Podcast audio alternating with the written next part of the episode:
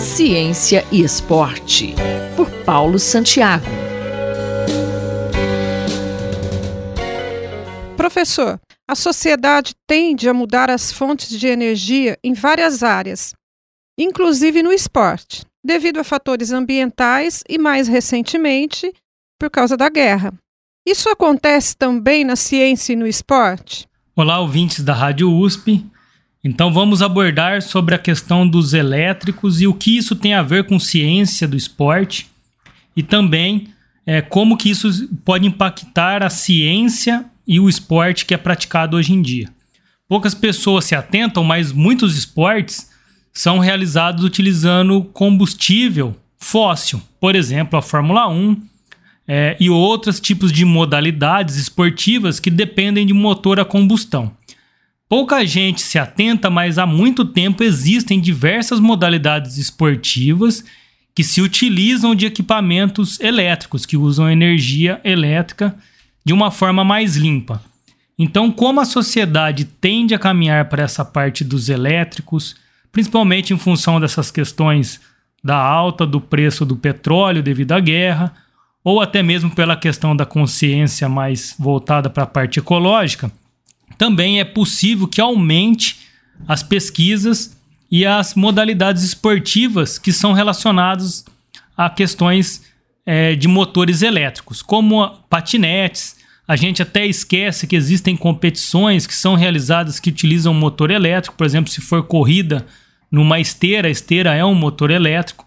Então tem grande chance de termos no futuro muitos esportes que dependam de questões que são voltadas para a energia elétrica de forma limpa e renovável, e aí a ciência também se utilizará para investigar esses tipos de modalidades.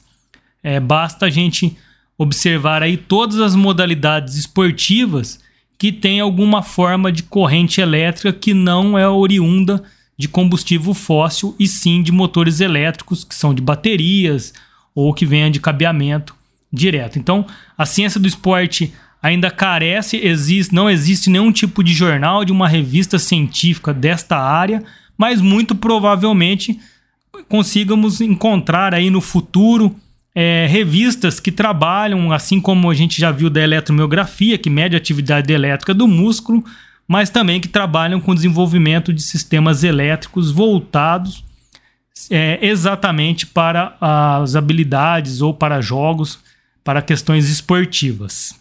O que é ciência e onde a educação física e esporte entram nesse contexto?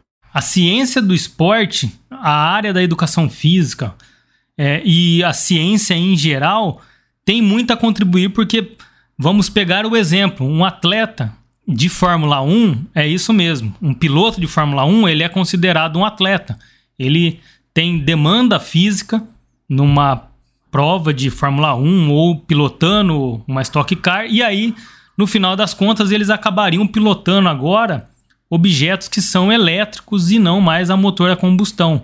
Mas a demanda física, a atuação de profissionais nesse sentido continua. Então, esse mercado, a ciência, vai continuar trabalhando com essas pessoas, só vai mudar o meio energético, mas o ser humano, o atleta, ele continua ali da mesma forma para a intervenção das, da ciência e dos profissionais que trabalham com essas pessoas. Basta lembrarmos que um piloto de Fórmula 1, por mais que seja um piloto, ele tem características e depende muito do seu físico e até mesmo de algumas atividades que são treinadas do ponto de vista da educação física e da ciência do esporte. Obrigado e até a próxima coluna. Acabamos de ouvir o professor Paulo Roberto Pereira Santiago, da Escola de Educação Física e Esporte de Ribeirão Preto. Rosimeire Talamone, para a Rádio USP. Ciência e Esporte, por Paulo Santiago.